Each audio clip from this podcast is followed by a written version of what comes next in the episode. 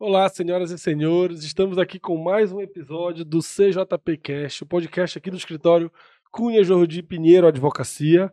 Aqui de novo com o Gustavo, meu sócio e co-host. Tudo bem, Gustavo? Tudo bem, graças a Deus. Legal. E hoje a gente está aqui recebendo para um bate-papo bem bacana. Já vou contar qual o conteúdo desse bate-papo com a professora, doutora, advogada Agatha Gonçalves Santana, que é mestre e doutora em Direito pela UFPA, advogada, professora da Universidade da Amazônia, UNAMA, e coordenadora do programa de mestrado de lá, da mesma universidade. Tudo bem? Tudo bom? Tudo bom, Agatha? Bem-vinda, bem-vinda, que bom que você aceitou o convite. É, o tema é um tema bem bacana, bem uma coisa bastante nova, né, Gustavo? É, é essa e... novidade é que vai ser interessante. Acho que tem muita coisa pra gente aprender aqui. Pouca gente fala e pouca gente entende sobre o assunto. E mais do que isso, muita gente tem resistência. A gente estava falando aqui em off, tem muita gente que tem resistência a esse atumo. O que é? Assim, esse é o tema que eu, eu peguei aqui da disciplina da pós-graduação, da professora Ágata, que é virada tecnológica no direito e a realização dos direitos fundamentais. E aí já traz um tema aqui, a gente já tem mais cinco horas de, de, de A gente de vai tentar enxugar o máximo. Garantido. vários dias, na verdade.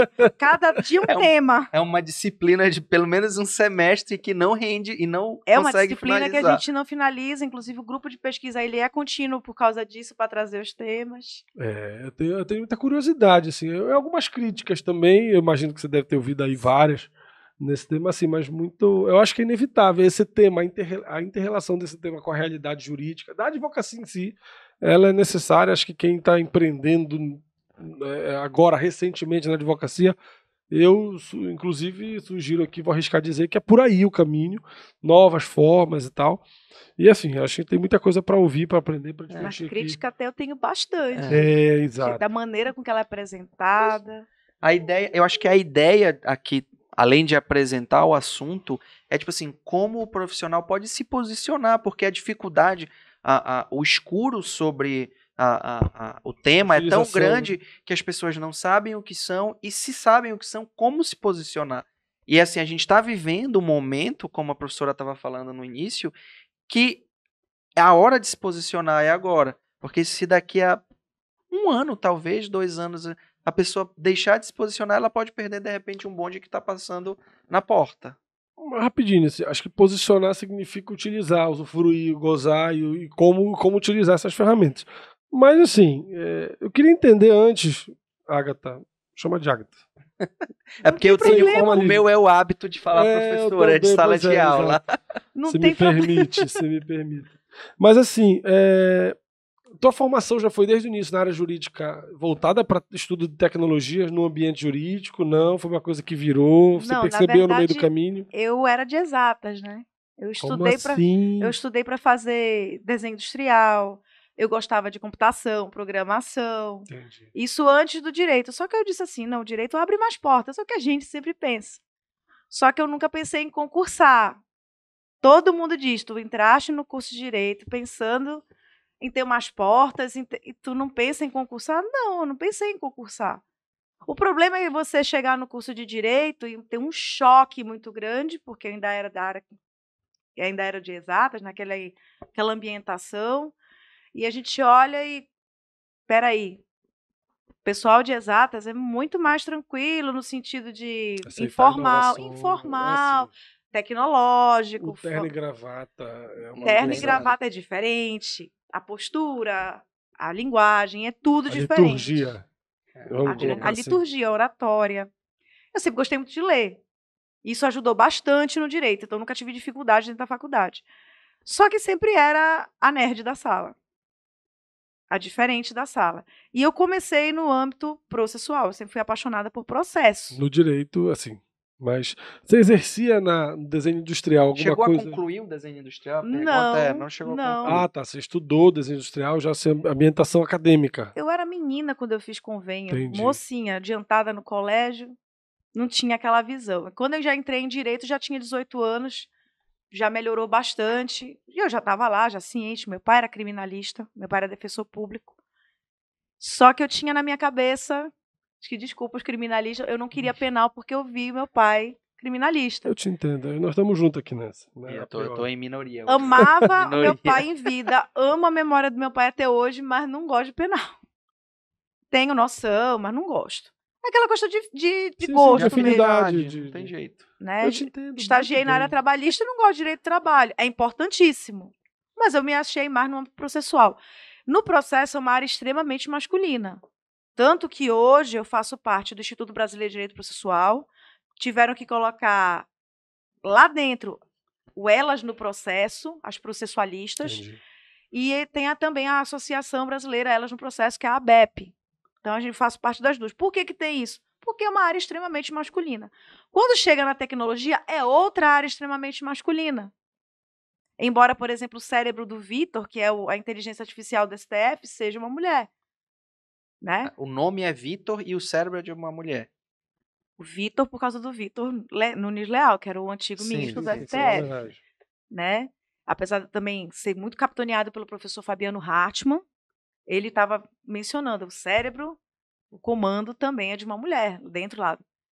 E ele é o grande pesquisador do Vitor. Eu digo que ele é o pai do Vitor. Aí ele disse assim: Eu sou o pai, mas também tem a, a pesquisadora. Então, assim, é, são duas áreas extremamente masculinas. A gente estava mencionando aqui. E sempre era assim: ela é diferente, ela é diferente. E é um modo da gente ver diferente quando a gente não está nos nossos iguais, nos nossos pares, faz com que a gente tenha uma visão mais plural. A necessidade que eu tenha uma- de uma visão mais plural. Então, muita coisa que eu gostava de computação foi vindo para o direito. Muita coisa que eu gostava de outras áreas foi vindo para o direito. No primeiro momento, muita gente achava assim que poderia ser infantilidade, porque tem que ter aquela formalidade, aquela estrita visão para a legalidade, para a normatividade. Só que aí veio a Agenda 2030, necessidade de modificações. Antes mesmo da Agenda 2030, eu vou começar com a Emenda Constitucional 45, que foi o tema da, do meu TCC de graduação, que eu falava sobre a reforma do Poder Judiciário, duração razoável Sim. do processo. E o Fux, uma vez eu vi uma palestra dele, na época de 2004, 2005, ele não era ministro do STF, ele mencionando que aquilo ali era uma exigência mundial. Aquilo ali era uma exigência e que em 10, 15 anos, isso aí era 2005, na emenda, co- não, 2004, a emenda 45 era de 2004. Ele falou que em 10, 15 anos o mundo ia mudar completamente e que o Brasil estava começando a adequar o sistema processual ao mundo. Aquilo ali ficou na minha cabeça por muito tempo. Então significa dizer que o processo era muito mais do que aquela fórmula mágica que todo mundo achava que era, petição inicial, requisitos, citação. Era um universo muito maior. Por quê? Era como eu ficava falando na faculdade, envolve pessoas. Então envolve o tipo de gente que eu vou lidar, o como eu vou tentar propor um acordo, com quem eu vou tentar propor um acordo. Como é aquela pessoa? Qual é o perfil? Hoje em dia a gente estuda a linguagem corporal. A gente estuda outros, eu não vou fazer propaganda de outros, outros podcasts, né? Mas a gente estuda podcasts que falam de linguagem corporal, análise comportamental, como é que eu posso fazer uma postura melhor. Isso tudo são áreas alheias ao direito que são dentro do processo. Acho que isso influencia o resultado daquela demanda, daquele litígio que tem está um sendo. peso muito grande para influenciar. E. Tudo foi tá. evoluindo da máquina de escrever até o PJE. E por mais que eu goste muito de tecnologia, eu sou apaixonada por tecnologia. Eu digo que o PJE, se ele fosse da maneira com que ele deveria realmente, se ele fosse concebido agora, da maneira que ele foi pensado, ele seria maravilhoso. Mas Se nada seria- é perfeito. Se seria é porque não é. Tem muita crítica, Tem é o que eu falei. Não é porque eu sou apaixonada pelo tema que eu vou dizer que está perfeito. Na verdade, nada é perfeito, tudo está em constante evolução. Então, assim, PJE tem muito que melhorar? Tem. Melhorou muito a nossa vida? Sim. Então, assim, o pessoal me pergunta: e aí, o que, que pode melhorar? Muita gente critica o PJE, mas ninguém sabe como ele funciona. Como é que ele funciona? Como é que eu posso editar o PJE? Quem são? Quem compõe a equipe? Que é são quem programa o PJE. E agora tem um, um relatório do TCU de 2018 que ele diz, ele detectou 155 processos eletrônicos no Brasil. 155 modos de operação na, em processos eletrônicos no Brasil. Isso dá uma sobreposição muito grande, uma interoperabilidade prejudicada. Então, eu não posso desenvolver um sistema O problema de um pode não ser o mesmo do outro. Eu não tenho como fazer essa, esse conserto, essas versões conversando. Então, isso daí atrapalha muito. Isso pode, inclusive, gerar custos. Economiza por um lado e gasta-se por outro. Então, crítica tem bastante para a gente fazer. É, um, é, um, é, como a senhora falou, está em constante desenvolvimento. O próprio, um dia desse eu estava eu tava vendo o PJE. Cada, cada local que usa um PJE não é uma mesma versão, né? De PJE. Não é, não é unificado. O Tribunal de Justiça do Estado do Pará não necessariamente usa o PJE do Tribunal Regional Federal da Quinta Região. E me parece que o Tribunal Regional da, primeira, da Quinta Região foi o primeiro que usou o PJE. Então eles estão na frente. Um dia desse eu tava, eu fui peticionar e eu fui fazer como a gente costuma fazer, que é faz a petição no Word, transforma em PDF e junta direto. Aí eu fiz isso, três ou quatro dias depois eu recebi um ato ordinatório mandando eu repeticionar direto no editor deles. Eles não. Você pode peticionar em, em PDF, mas você obrigatoriamente, a mesma petição em PDF, você precisa juntar. Fazer no, direto no editor. Fazer direto no editor. E aí eu tomei a curiosidade, falei com a moça da secretaria, mas olha, o que eu faço isso? Ela, não, doutor, porque a gente aqui já está começando a implementar é, o, o, o, o, a inteligência artificial. Que vai coletar os dados. Que vai coletar os dados, as palavras mais repetidas, pelas, pela defesa, pela acusação, pelo então a gente precisa que seja no PJE, no, no editor, para que o robozinho faça e capte essas informações. Sim. Se for no PDF, a gente não consegue. Aí eu disse, ah, agora faz sentido, porque. Você acaba com visualó, né? Também. Muita gente. Que, que, nasceu por causa do processo eletrônico. Assim, não, vai. Não. A petição, petição física tinha Uh, já tinha. Visual. Law e Legal Design é um conselho que nasceu, na verdade, na Universidade de Stanford, há mais de 10 anos. Sim. Pela Margaret Hagan.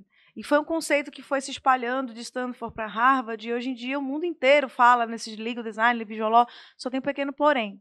Muita gente não compreende o que é virada tecnológica, Exatamente. muita gente não compreende o que é legal design, muita gente não compreende o que é visual law, e aí as pessoas vêm com uma saraivada de críticas, e às vezes até pertinentes, porque e práticas, assim, o que está sendo aplicado não é o que exato, deveria ser. Exato, exato, exato. As críticas geralmente são sobre os exemplos é, não. Vamos usar tosco, né? Porque tem uns é, exemplos tem que diz que é visual law, mas tem muita não coisa, tem nada de visual não existe, Pelo contrário, viola as normas do, do direito visual, violam.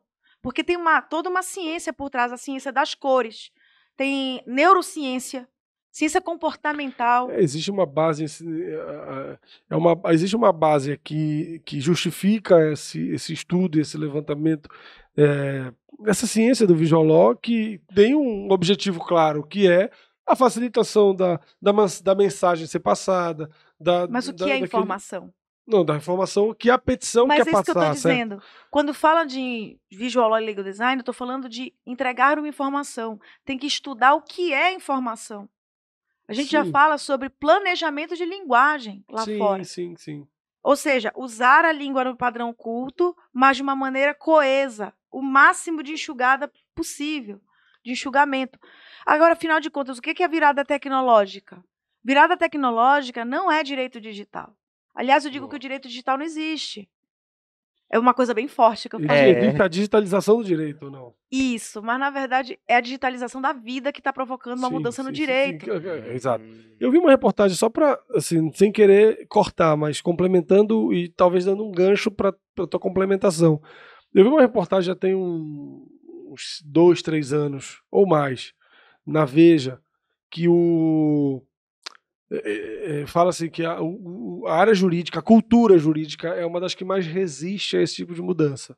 A mudança que eu digo que, que na vida é, real, social, etc., a gente está tá vivendo, está né? acontecendo e ponto. Está acontecendo e ponto. Veio com uma avalanche, vários instrumentos, vários aparelhos, o, a, o celular, teve, enfim, a tecnologia como um todo vem mudar a nossa vida, nossos costumes, nosso cotidiano mas a cultura jurídica ela resistiu e resiste ainda a, a, essas alterações. E aí começa a relacionar, nesta reportagem que eu vi, começa a relacionar uma série de, é, de itens, de fatores, de fases, de burocracias que a tecnologia hoje já responde em lugar daquela, daquela burocracia real, atual, é, que ainda orienta determinadas práticas que podem ser legitimadas e configuradas para o direito como válidas, mas que hoje. Eu vou dar um exemplo tosco aqui: print do WhatsApp, que é uma Sim. conversa. É uma conversa. Você consegue dar uma foto como uma foto normal de qualquer documento. Só que existe uma restrição ainda, isso está sendo discutido, alguns tribunais aceitam, outros não, uns aceitam de uma forma, outros, outros não. não aceitam é, a, a, Justiça Eleitoral, por exemplo, já aceita hoje intimação pelo WhatsApp. Tá. A Justiça Eleitoral. Então, assim, existe uma série. A, a gente resistiu é, e resiste, a cultura jurídica como um todo resiste a essas inclusões, eu vou colocar, mas é, resiste a essas, a, a trazer a tecnologia para dentro, porque também é, é, com o mesmo receio de falhas, de é, voltar, vou usar entre aspas, golpes, de falhas de comunicação que comprometem um processo. Mas não é só isso. Ou que podem comprometer é aquela um processo. coisa. Eu sou apaixonada por tecnologia e direito. Não é por isso que eu vou achar que a qualquer maneira que coloquem bonita tá certo. Exato. Então o grande problema é o seguinte: de um lado nós temos pessoas que resistem demais e até eu justifico isso por causa de uma cultura secular, se não milenar, tradicionalista, Sim. extremamente tradicionalista, apegada na lei, nós somos positivistas, é a nossa matriz. É a nossa segurança, a nossa âncora ali. Né? É a nossa âncora, é a nossa proteção. E o cérebro humano, ele tende a ser buscar a sobrevivência. A sobrevivência é manter o que tem. A sobrevivência não é bora arriscar. É risco. Isso não é sobreviver. Então, quando a gente tem uma cultura jurídica que ela está pautada justamente nesse tradicionalismo, tende a resistir. Nós temos a res... tentamos resistir. Tanto é que muita gente quer voltar ao presencial, não quer mais o online. Então, assim, o online se, se demonstrou bastante eficaz em muitas áreas, em muitos setores. E como tudo tem lado ruim também. Justo. Só que tem que ser ajustado e a equipe sempre tem que ser multidisciplinar. Sempre eu tenho que dialogar com o médico, com o psicólogo, com o tecnólogo da informação, com a ciência da computação, engenharia da computação. Eu não posso ficar mais na minha caixa. E o direito, tradicionalmente, está dentro de uma caixa. caixa. E a sua, sua, sua hermético. Caixa. É, exato. Com o nosso jargão, com os nossos pares. Paz, minha excelência. Hum.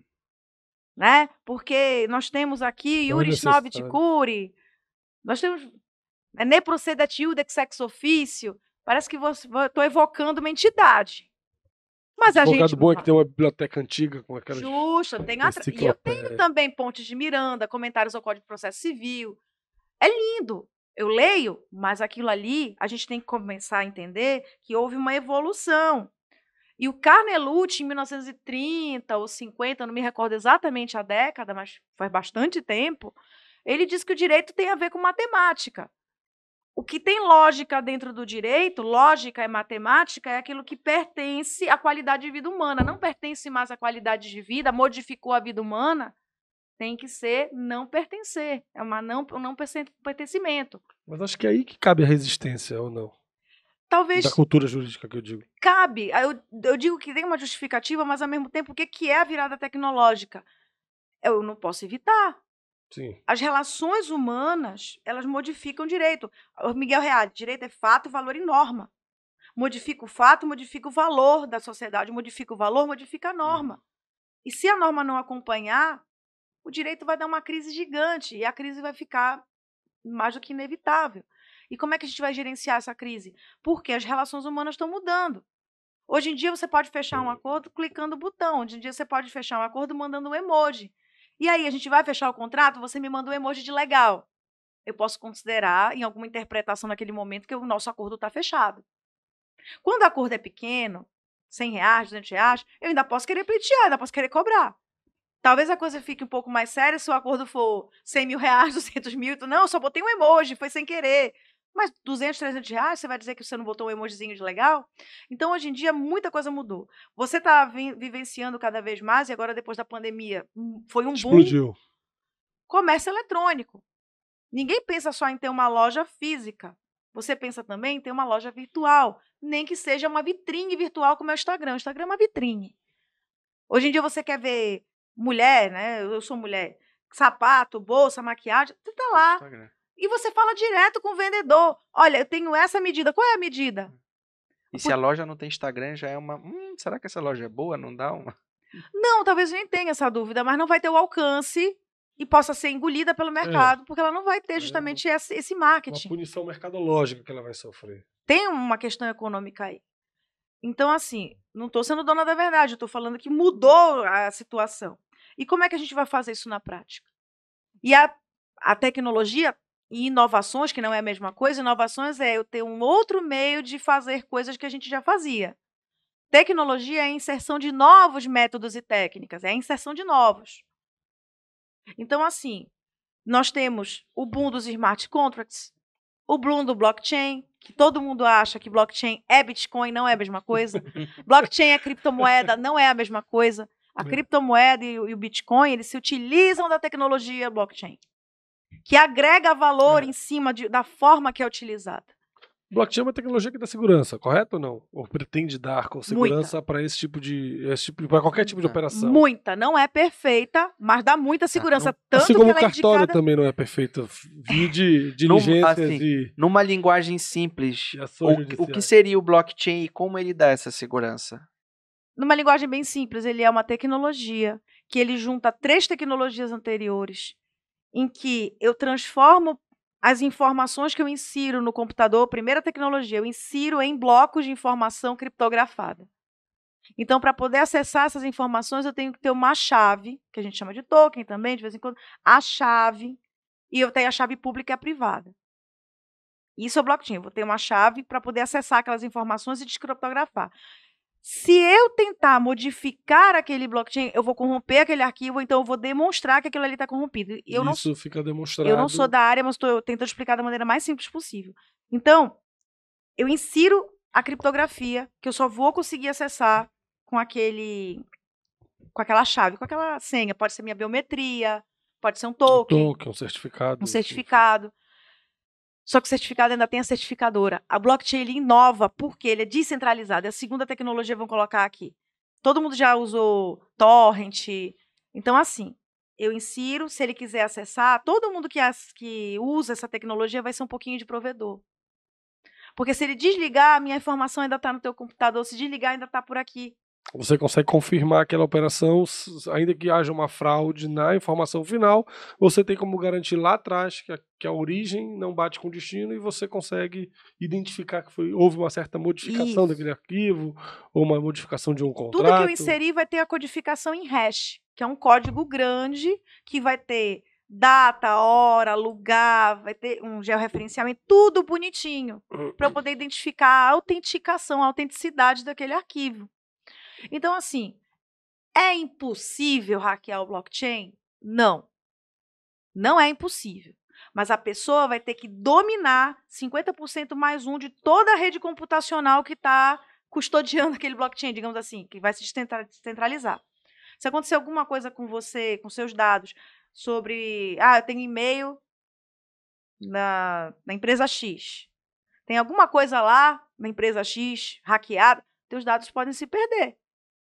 Quando você faz um pouquinho dos teus dados, que estão completamente codificados em cada pedaço de usuário, aquilo ali vai dificultar bastante o hackeamento, vai dificultar bastante que você perca o seu arquivo. Então ele é muito seguro. Agora, tem problemas. Claro. Por quê? Isso é uma tecnologia. Se você usa essa tecnologia, por exemplo, para guardar seus dados no âmbito estatal, o que, que o Estado pode fazer com os teus dados? Ele já está começando a ficar com os teus dados. Né? Os- pelo menos os sites governamentais são altamente hackeáveis. Bora usar o blockchain. Tudo bem, bora botar o blockchain. É muito difícil eu querer inserir uma informação sem demonstrar que o arquivo foi corrompido, enfim. Mas acontece que o que, que um Estado pode fazer com todos os teus dados? Se ele inserir numa inteligência artificial, ele vai te padronizar. Se ele te padronizar, é um perigo bem grande. Eu vou padronizar padro- a, a população por quê? Ah, mas nós temos o censo e o IBGE. Não, vai ser todos os teus dados, tudo sobre você. Já tem gente falando em chip, enfim. Aí tem uma, umas alegações, porque a ONU já usou a tecnologia blockchain para entregar eh, alimentos para refugiados. Foi na, na Cisjordânia. E o questionamento é: quem é que vai ficar com aqueles dados? Ah, vai ser só o detentor do token para conseguir o alimento para ele? Não. Ele tem, mas o Estado, ah, para poder conferir se ele é estrangeiro, se ele, é, se ele não é um estrangeiro, como é que ele vai classificar se ele não é um terrorista? É só pela origem, isso é xenofobia. Então tem muita. É, limites éticos aí, jurídicos. Tem. tem muitos limites discutido. que a gente vai ter que falar de LGPD. E a proteção de dados hoje é o novo petróleo. Não é a mineração de dados, é a proteção, é a proteção. dos dados. Aí outra coisa. Contratos inteligentes, né? os smart contracts. Muita gente fala de smart contracts. Ele não é nem contrato e nem inteligente. É só um nome bonitinho mesmo. Aí todo mundo fala, ah, bora usar um smart contract tão bonito falando, não é nem o que contrato. Seria esse smart contract? Primeiro, ele é uma codificação matemática dentro do computador. Ele vai é, executar os comandos de um contrato que existe. O contrato não deixa de existir. Pode ser digital, pode ser escrito na sua mesa. O contrato não deixa de existir. Agora, a maneira que eu vou fazer uma entrada e uma saída, ele é auto-executável. Ele depende de eu demonstrar que eu cumpri uma cláusula para ele me dar o que eu quero. Ele é auto-executável, isso é uma autotutela. Ou, ou seja, a base dos smart contracts é um contrato. O smart contract só, só, existe se o contrato tiver ali. Vou te dar um exemplo bem simples. Pois é, nem consegui entender. Só em tese isso funciona para produtos ou serviços tecnológicos puros e simples. Eu vou te dar um, um exemplo que é bem antigo.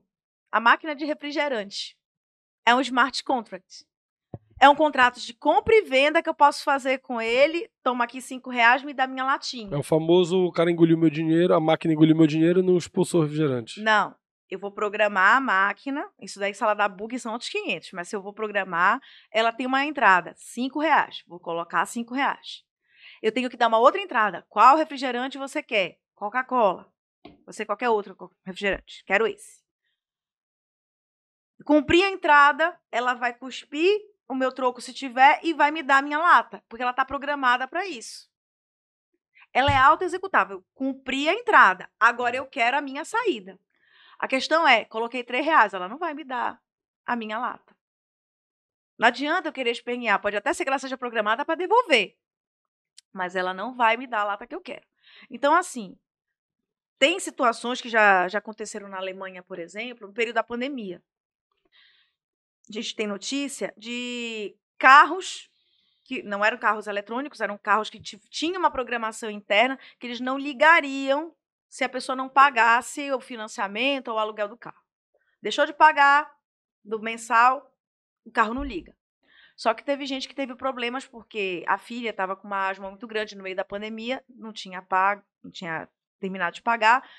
E no meio de uma crise financeira, econômica, no meio do caos, o carro não funcionou e a garota estava morrendo. Morrendo. Isso foi parar na corte, né? Eu acho que não sei se ainda tem uma resposta, mas até bem pouco tempo estava tramitando. Porque até que ponto é o limite da autotutela? A gente vai ter que revisar completamente o direito. Por isso que eu digo, não existe direito digital. O que existe são as relações humanas mudando e o direito vai ter que acompanhar. Utilizando a tecnologia para essas relações e o direito tem que acompanhar regulando isso de alguma forma. E, assim, as, as áreas de exatas e biológicas. A autotutela, assim, no nosso, no, na nossa cultura jurídica aqui, ela é incipiente, ela não, não é permitida, certo? Então, assim, é, até dizer o que pode e o que não pode, já, é, já temos um limite aqui para discutir, uma discussão jurídica, material, de discutir o que, é que pode e o que não pode ser. Imaginando esse teu exemplo da, do carro, né, da, da parcela. Assim, você tem limitações de, de constrangimento da cobrança, tem métodos próprios de fazer esse tipo de. A, a, o direito já regula como é feita essa operação. Agora, como encarar isso? A questão é se eu vou utilizar os velhos métodos para resolver novos problemas. novos problemas, ou não vai dar conta, ou não vai ter instrumento para isso. Vai ficar elucubrando e dando volta e não vai chegar num local. A gente precisa de uma resposta. E está tudo muito, muito rápido. Está tudo muito rápido. Então, no criminal, Gustavo, assim, me ocorreu assim, que é uma área que ela é mais, ela é mais, não vou dizer refém, mas não é pejorativo, mas é uma área que ela exige um determinado controle por conta da, dos direitos individuais que estão, estão ali em jogo. Então, existe uma obediência ao procedimento propriamente que é muito forte e deve ser muito objetivo, se não, sob pena de nulidade, sob pena de todo aquele procedimento investigatório, de apuração de crimes, etc., cair por terra.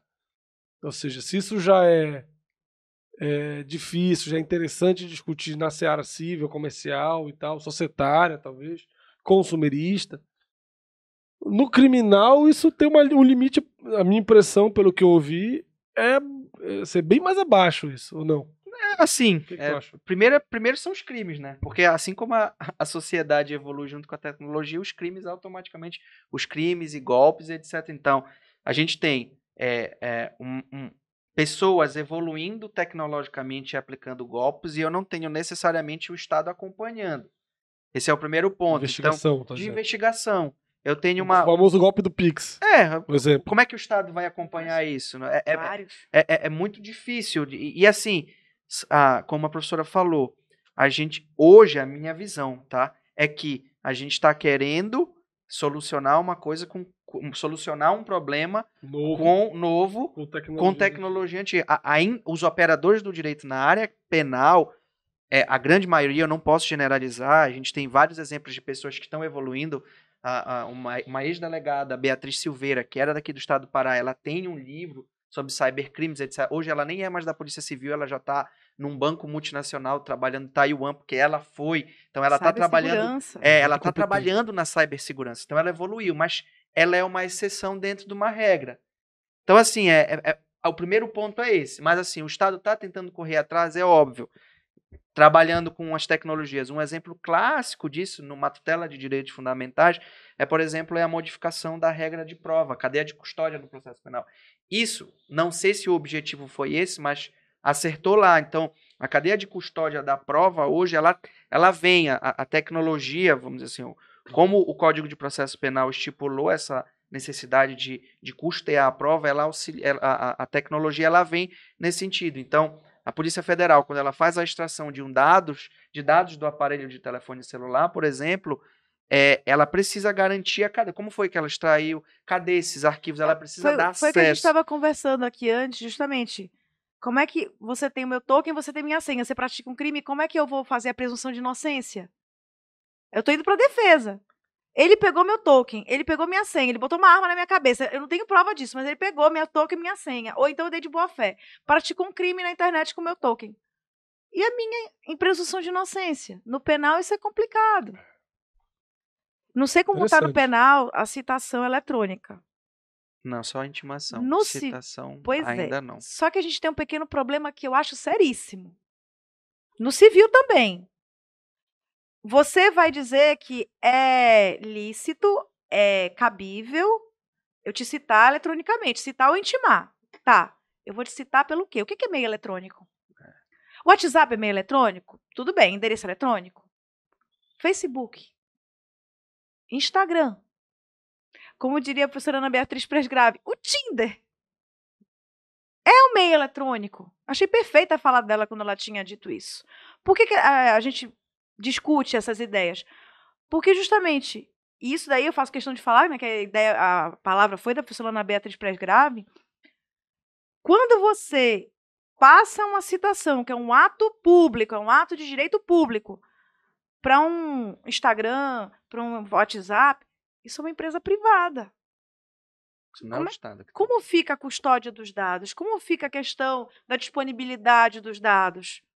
A gente já teve outras situações relacionadas a esses, esses É, aplicativos. isso é- já, é um, já é um outro problema tão grave, o mais grave, mas é assim a, a- a- a- questão, acho que a questão toda é, é o quanto você está é, adicionando seus dados nessas plataformas eletrônicas. Também, porque na, na verdade isso tudo está aparecendo demonstrar uma coisa muito séria. As pessoas ou estão, não quero, elas estão resistindo, ou estão super empolgadas a ponto de ficarem cegas e fazerem muita coisa errada, e que pode causar mais problemas ainda. Com certeza. São É coisas porque- que ainda não apareceram, mas vão Mas aparecer. são duas coisas. É, tarde por- vão é porque são dois conflitos aqui. Você tem um problema de citação, que é trabalhando ainda com a ideia de processo e tecnologia, é de celeridade. Assim, tá todo mundo, isso é uma constatação, é, é, é uma questão fática, inquestionável, tá todo mundo dentro, inserido nesse Ah, com processo. certeza, a gente advoga, a gente tem que passar por isso, mas a É. gente se questiona. Não, não, claro, eu acho que, acho que é, bem- é bom questionar, mas assim, existe uma, uma certa ambiguidade aqui, né? Um- ambiguidade não, uma contradição, um conflito aqui de, de, de defesas, talvez, de posições, que é a celeridade do processo, ou seja, quando você permite a citação, tá todo mundo lá, e o cara deu o azulzinho ali no, no, no WhatsApp, ele é, tá citado, já tá E ciente se ele de tirou o fato. azulzinho? E se ele tirou o azulzinho, exato? É.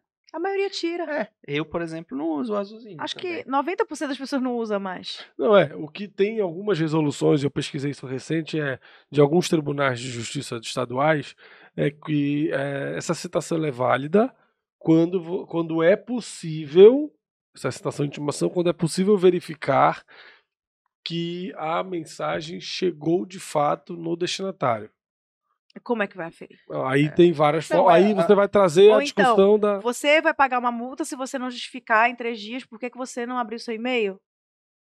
Ninguém é obrigado a É, No verificar. eleitoral é diferente, funciona. Desculpa de novo de interromper, mas no, no eleitoral funciona porque se, quando você se registra um, você pede o seu registro de candidatura, você é obrigado a fornecer os seus dados e você nesse momento se compromete antecipadamente. Os réus já estão ali se de- autodeclarando.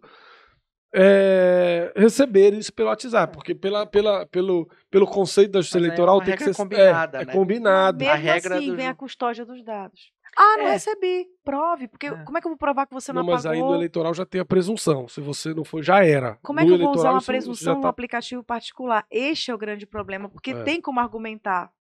Ah, mas eu não recebi, É. teve algum problema lá no meio do caminho. Eu vou te falar assim, no eleitoral tipo- não tem como argumentar, já tá não, muito não, não, mas pacificado. eu, eu entendi o ponto do professor, é que, tipo assim, é, é, não tem como aferir nem se. Dos dois lados. É tipo assim, se efetivamente a mensagem chegou, e não tem como aferir se, se chegou e se a pessoa recebeu, porque é um meio particular. Você vai perguntar pro WhatsApp, o WhatsApp vai dizer, não, é criptografado, eu não de posso abrir. ponta. Exato. Então eu não tenho efetivamente como aferir se no meio do caminho teve algum corte tecnológico, faltou luz Mas- no WhatsApp e a mensagem não chegou, mas aparece que chegou. Tô dando um exemplo. Não, não, mas toda essa discussão é muito bacana para todas as outras áreas. No eleitoral, essa, existe uma Chuva. presunção. Se foi enviado, você declarou aquele número, você disse para a Justiça Eleitoral que aquele número é teu e você vai receber as intimações por aquele número, aquele WhatsApp. Se ele mandar um oi lá, tá recebido. É presumido. É, Complicado, é, né? É, é- é complicado, eu acho perigoso. Principalmente, por exemplo, numa, numa AIGE da vida, numa AIMO da vida, ou até numa ação penal. É, mas, é, quando você Entendeu? registra a candidatura, você você está presumindo que aquele aquele que você você está concordando previamente, senão também nem nem, nem vai ser deferido teu registro de candidatura, mas está presumindo Mas que a você vai grande- receber por Pois é, mas a grande. A, a realidade dos fatos é quem faz isso é o advogado, não é o candidato ou o partido. Assim, mesmo que tenha pacificação de entendimento, É uma hora vai ter cabe, que ser cabe revisto. Não, claro. Uma hora vai ter que ser revisto. Por quê? Porque uma hora vai demonstrar que tem alguma falha e aquilo ali vai ter que ser suprido. Então, por exemplo, eu estava vendo o- um recurso especial no final de semana passado, estava verificando, era um recurso de 2018 do STJ, que ele estava considerando como título executivo extrajudicial o contrato assinado pelo devedor eletronicamente. E não Tá. é título executivo que está previsto no 784 do CPC. Então, pelo princípio da taxa de atividade, não deveria ser constatado, deveria entrar com uma ação de conhe- conhecimento para depois Sim. conseguir a sentença, mandar cumprir. Só que eles entenderam que cabia como título executivo, porque seria um tipo aberto, uma interpretação mais extensiva Sim. que não seria aplicável no primeiro momento, pelo menos na jurisprudência consolidada da STJ, não seria aplicado como título extrajudicial. Pois bem, por um voto de maioria, três ministros se manifestaram a favor, um contra. A ministra Nancy Andrighi, ela se absteve, então parece que ela foi impedida nesse, nesse caso, salvo melhor juízo. E por maioria dá como título executivo, mas dá a entender que seria porque a máquina ou a certificadora fosse uma testemunha. Máquina não tem personalidade jurídica, eu não tenho como contraditar, não tenho como fazer suspeição, impedimento da máquina. Eu entendi a lógica.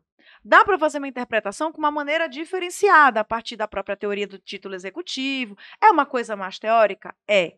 Mas não é tendenciosa. Temos como justificar isso sem começar a justificar de uma maneira um pouco diferenciada. Quase que Tá aí. autoritária, empurra a goela abaixo, porque eu acho que é assim, não tem uma fundamentação. Não, a fundamentação estava boa, na verdade, mas eu acho Não, que é- faltava um pouquinho É mais que a gente tá juridicidade para justificar e fazer com que as pessoas mais tradicionais dissessem, não, mas não é assim. Mas se a gente presumir que, de fato, vamos lá, é a pressão das, real, no mundo real, de que as relações estão ocorrendo através dos certificados digitais, através da, do ok, do emoji, do joinha, do, do- do- dos, Dava dos aplicativos. isso. Tem projeto de lei desde 2003 ou 2004 falando disso. Olha quanto tempo. Antes da, da, da alteração da Muito Antes. Me ocorreu uma pergunta, mas se. Vamos lá, o tema aqui é, é- é a virada tecnológica. Acho que essa é a expressão chave da, da conversa. A virada tecnológica ela sempre vai presumir um- uma tecnologia, certo? Sendo o redundante. conhecimento sobre aquela tecnologia para poder atuar. Ok, mas essa tecnologia, assim, vai, eu tô falando o, o conhecimento sobre a tecnologia para a regulação, talvez não seja a melhor palavra, mas para o enfrentamento ju- jurisdicional ou jurídico de um determinado problema que ocorre pela utilização da tecnologia. Mas muitas vezes a utilização da tecnologia ela é feita sem o conhecimento prévio. Quantos? eh, A gente vai, eu vou, vou usar a expressão aqui do tio do WhatsApp. Que, que- Às vezes ele até sabe, você quer dar os seus dados? Você quer os cookies? Não, vou rejeitar. Como é que eu sei exatamente se eu rejeitei, se rejeitei? Se eu clico ali, realmente está rejeitando. Muitas vezes o cara nem entende a pergunta. Ele nem entende a pergunta, ele dá o ok porque ele quer avançar etapas na operação qualquer X, Y, Z que ele Justamente, quer você fazer. precisa daquilo, É. precisa dar ok. Aí eu pergunto o seguinte: você, para utilizar a tecnologia, necessariamente. A virada tecnológica, a utilização real das operações compra e venda, aluguel, eh, contrato de carro de aluguel, hotel, hospedagem, passagem de avião, enfim. Várias operações comerciais e consumeristas são utilizadas através de plataformas digitais. Isso pressupõe obrigatoriamente a utilização de uma tecnologia. Você está terceirizando esses dados obrigatoriamente para outra pessoa. Se a gente utilizou aqui a, a- a- a- afirmação, né, uma presunção de que é, essa tecnologia, qualquer que seja, qual empresa privada que regule isso, é, que utilize disso, que forneça isso, ela não vai ter essa personalidade para validar aquela operação. Como é que o jurídico, como é que você acha? É Uma pergunta mesmo. Como é que o jurídico vem a reboque? É, Essa presunção da tecnologia, ela Essa necessariamente não é Está esbarrando na responsabilidade da empresa, da sociedade que exerce atividade empresarial. A máquina em si, não.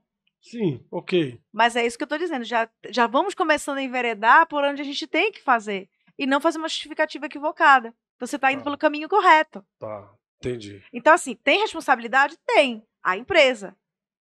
Até a gente caminhar para personalização da máquina, que talvez a gente não consiga, Eu robô, né? é o eu robô. Nós não estamos nesse momento agora para cá.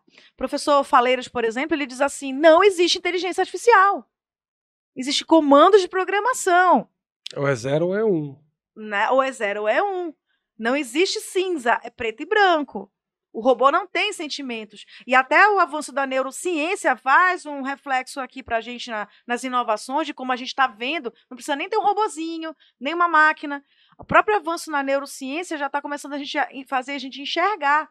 Ciências biológicas e exatas estão anos-luz em cima das ciências humanas nesse ponto. Parece que se a gente não vê, não existe. Eu estou vendo uma pessoa morrendo de depressão.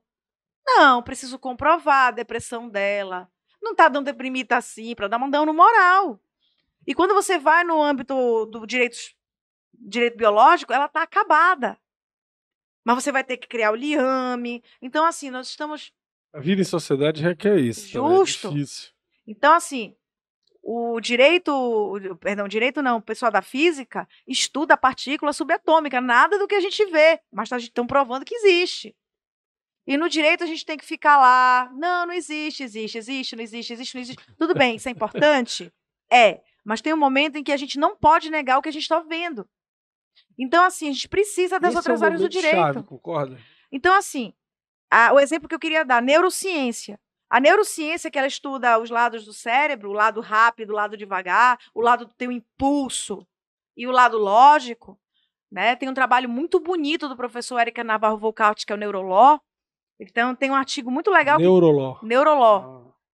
É, tem Não, legal. muito Vou legais. Então ele, ele, menciona a mudança da perspectiva da análise do utilitarismo, ele não justifica, que é uma coisa que a gente rechaça muito, mas em questão de política pública. Então ele faz uma análise a partir do nosso cérebro. Lá em Israel também já foi feita análise de habeas corpus.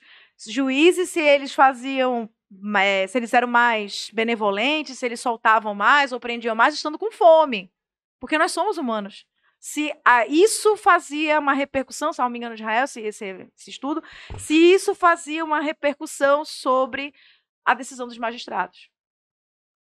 E geralmente eles tendiam aprender mais ou deixar mais se eles estavam com fome e depois de alimentados eles tendiam a ser mais benevolentes. Trazendo para o advogado, você sabe uma hora melhor de protocolar um recurso X ou YZ, porque estatisticamente o juiz vai julgar depois de X, Y tempos de, Aquele delta estudo T, que diz qualquer... que é mais fácil você fechar um acordo se você der um copo de suco de uva. Sim. Açúcar. Eu vi. Se você deixar essa pessoa feliz. É. É estudo na neurociência, são estudos que estão começando a ser aplicados na prática. Né? Em Harvard fala sobre. Não, para direito isso é tudo, assim. Para advocacia, exatamente. Ou seja, é você vai despachar com o juiz ou com o desembargador, leva um chocolatinho. Vamos comer um chocolatinho para ver se ele come uma na bala. tua frente, uma bala. Pra ver se ele de come uva. na tua frente. De uva. De, de uva, é. Pra ver se ele come na tua frente e de repente eu ele consegue te ouvir Usa sem melhor. açúcar, que ele pode ser diabético. é, é mas, mas, enfim, Harvard fala sobre direito das negociações, né? E tem estudos avançadíssimos sobre negociação. E o que que acontece? Eles têm análise comportamental, análise corporal e até mesmo a questão de estímulos de acordo. Se você fizer assim, a possibilidade de acordo é maior. Se você tiver numa posição mais de embate. E o que é interessante é que o nosso Código de 73 preparou o advogado para o embate. Sim, né? total. Né? O professor Darlan Barroso ele diz assim: o advogado de 73 foi preparado para baixaria. A gente é. gosta de briga. Mas, na verdade, o que, Isso que é? influenciou também muito a cultura da formação jurídica. Ah, o CPC de, 70, de, de 2015, o último, ele faz com que a gente seja o porteiro do tribunal multiportas. O porteiro é a pessoa mais importante do prédio. Não é só ele que te deixa entrar e sair, ele te diz para onde você tem que ir. Ele é a pessoa mais importante do prédio. Então, o advogado é o porteiro da corte multiporta. Se alguém me procura, eu tenho que saber qual é a melhor saída para ela, e nem sempre o processo. Isso são inovações. Inovações do como. A gente estava dizendo assim, o advogado hoje, ele tem que saber da vida do cliente. Não a intimidade, a particularidade, eh, a privacidade dele. Mas eu tenho que saber muita coisa para fazer planejamento sucessório, planejamento tributário. Então, a abordagem também é uma inovação.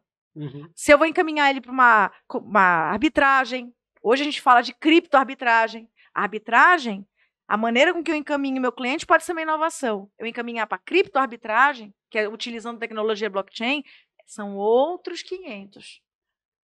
A criptoarbitragem ela utiliza essa tecnologia, ela roda nessa tecnologia. Nós temos a plataforma Cleros, que é muito utilizada. Tem uma discussão se ela é adequada ou não no ordenamento jurídico brasileiro sobre arbitragem, mas são coisas muito boas para a gente pensar. Se não fazer igual, mas pelo menos adaptando no nosso ordenamento jurídico de maneira coerente, coesa. Esse é o grande problema. Para eu poder criticar, preciso conhecer. Eu não tenho direito de criticar antes de conhecer. Então, muita gente critica dizendo: isso é uma porcaria, isso daí não serve, isso daí banaliza o direito. Eu até concordo quando a pessoa está criticando uma coisa que não é. Olha, legal design. Legal design ela faz com que a gente perca a seriedade. Faz. Se ela ficar aplicada de maneira errada, faz. Por quê? Porque quando eu estou falando de legal design, eu estou falando da entrega da informação para um determinado usuário. A linguagem, eu acho assim. Linguagem, comunicação. comunicação. O que, que é informação? É redução de incerteza, muita gente não sabe disso. A psicologia das cores, o destaque. A gente faz muito antes dessas inovações. Olha, eu vou colocar em caixa alta isso aqui, isso aqui eu vou deixar em é. colorido. Isso é legal design. Vou negritar e sublinhar. Não é ficar Você vê bonito, um voto do Celso de Mello. É ficar é, funcional. É engraçado. Tem, vocês já perceberam os votos do Celso, do ministro Celso de Mello do STF? Cada parágrafo tem umas 10, 15 palavras que são negritadas e caixa alta, etc. Assim. É, é, é, intuitivo, você vê a diferença de estrutura, de... de... O teu cérebro lê diferente quando tu coloca uma caixa alta. Não, sim, parece, é, existe uma razão para ter a caixa alta. Tanto que se eu botar um texto todo em caixa alta, você vai dizer, ela tá gritando, tá gritando comigo. Exatamente. É o clássico, eu tô gritando. Por que essa, você tá gritando? Ela tá gritando comigo, essa mulher tá gritando comigo. Porque tem uma psicologia na própria tipografia do que a gente está escrevendo. É essa análise, são esses estudos que fazem com que a gente estude legal design. Não é colocar Sim, cor, deixar claro. tudo colorido. O pessoal acha que é fazer tem uma coisas petição, toscas, tem, tem coisas que a gente Vamos fazer tudo são... com uma, uma, uma imagem bonita por trás e fazer. Olha, eu papel digo o seguinte, rosa. Tem- tem isso existia, assim. isso existia no próprio É. processo físico. Sim, existia. Papel é. amarelo, senti uma dor de cabeça enorme. Nunca me esqueço uma petição que eu tive que ler para contestar, horrível. Eu um Amarelo. que eu me lembro dele comentar: se tu vê uma petição rosa, é minha. É. Se, que, que se Aquele papel vangloriava. grosso, que não era o papel A4 normal, É. aquele papel mais grosso com. É, é um tinha coisa universo. de. É, é, Muita gente carnaval. acha que assim, ah, olha, eu acho assim, muito útil usar print na petição, print de documentos que já estão anexados, Uhum. Sim, porque ajuda. E eu coloco conforme documento tal. sim. É um destaque. Se quiser conferir, tá lá nos próprios autos. A gente voltava só a referência, né? Pode É, botar. A gente pode colocar Facilita, acho que tudo que vem pra facilitar.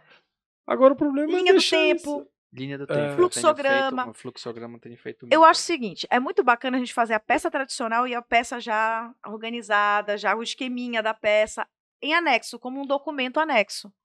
Não como a peça principal, porque isso eu tô podendo ter um risco muito grande do magistrado indeferir ou mandar emendar. Eu achei até engraçado aquele magistrado que pediu a BNT.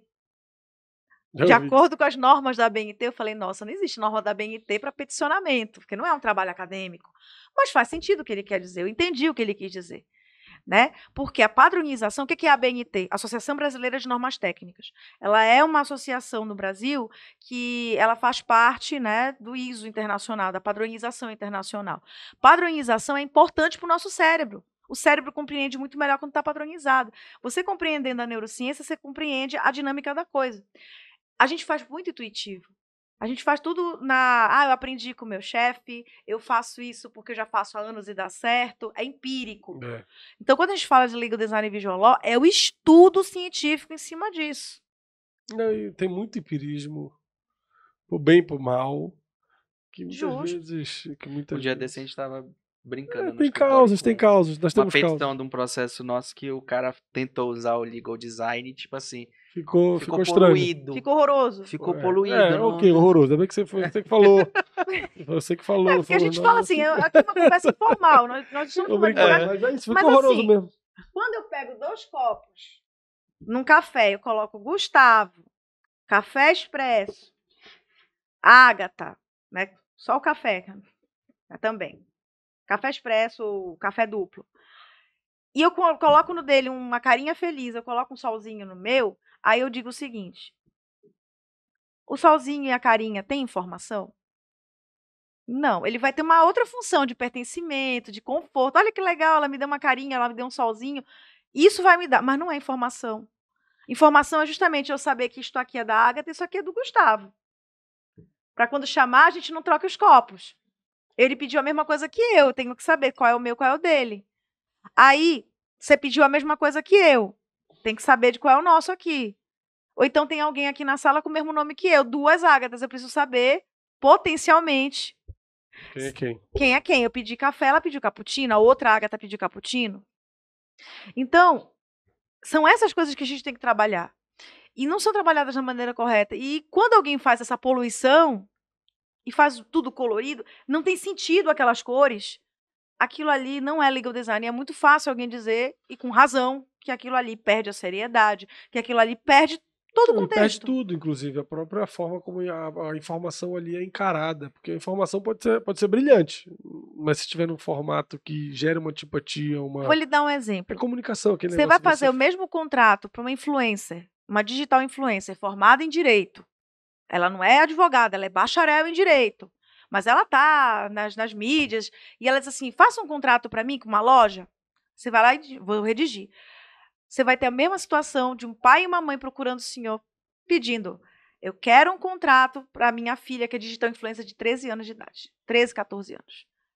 Vai ter que ter algo para ela entender o que, que ela pode, o que, que ela não pode. Eu não vou redigir da mesma forma que a digital influencer que é formada em direito Sim. com 25 anos de idade. Sim. Perfeito. É claro que vai ter o contrato para os pais, é outra abordagem, é outra é, linguagem. É claro que vai ter o contrato, o papel que eu vou direcionar para menor de idade. Para que ela entenda Pra né, que as regras entenda. do contrato. Porque E mesmo que ela tenha 18 anos, é uma moça. É uma moça que não vai entender direito, ela não vai. As normas jurídicas, né? Ela não vai Sim. entender as normas jurídicas, ela precisa entender o que, é que ela pode, o que, é que ela não pode, os direitos dela e os deveres dela também, perante a própria empresa. Olha, você vai fazer propaganda do nosso suco, da nossa água. Não pode isso, não pode aquilo, você tem que estar dessa forma, você tem que estar de lado, você tem que estar de frente. Isso daqui é importante que ela entenda. É muito mais fácil com ícone, ícone padronizados que substituam que uma façam palavra. sentido, né? façam que façam sentido. sentido para aquela realidade do contrato que você estava usando. Ou seja, assim, é, de fato, assim, o, o movimento de, de, de- de utilização dessas novas tecnologias no direito, para mim, é inevitável. Ou seja, É o Thanos. não tem, não, Não assim, tem como. Você pode resistir o que for, você vai ser engolido porque negócios uma hora o dedo sendo... estala. Não, Mesmo negócios são voltando atrás, não vai ser como antes. É, não vai ser como antes. Então, é, o- o- e você é engolido rápido se você não ficar atento a essas coisas. Agora, como você falou, tem muita coisa que a gente fica, hum, aquilo ali vai ou não vai. Até que ponto você acha que é verdadeiro aquilo que eu vi na reportagem da Veja, assim, que a gente resiste a essas alterações? Porque assim, o problema, a gente estava falando aqui, é, é, você estava falando sobre contratos, é, é, blockchain, etc. Na minha, na minha leitura desse artigo da Veja, há um tempo atrás, é o seguinte: olha, os cartórios estão com dias contados. Por que isso? Porque você vê a estrutura do dos tribunais hoje. Com o PJE, com o processo eletrônico, é, a estrutura dos, dos- dos tribunais diminuiu. Tem a tendência de. Ainda não diminuiu, mas a Não, tendência. diminuiu, diminuiu porque antigamente existia um cara que fazia autuação. Hoje esse cara não existe mais. Existe o cara que levava o processo da distribuição do primeiro andar para o segundo andar, para os gabinetes. Existia, mas hoje em É. dia isso é feito dentro do, dos sistemas, dos softwares do É. próprio tribunal. Não Exato. pode ser feito fora. Não, pois é, diminuiu a estrutura do é, De de pessoas. pessoas, de ocupações, de é, assim, é, isso, isso avançou muito. Da, da, a necessidade, antigamente é só aquele cara que tinha um carimbo específico no tribunal que podia carimbar. Às vezes a gente via processos que tinha dois, três, quatro carimbos, você não sabia qual era a folha verdadeira daquele processo. Com o PJE isso acabou. Acabou. Porque tem a certificadora. É. Tal, mas a tal, questão é, não é qualquer certificadora.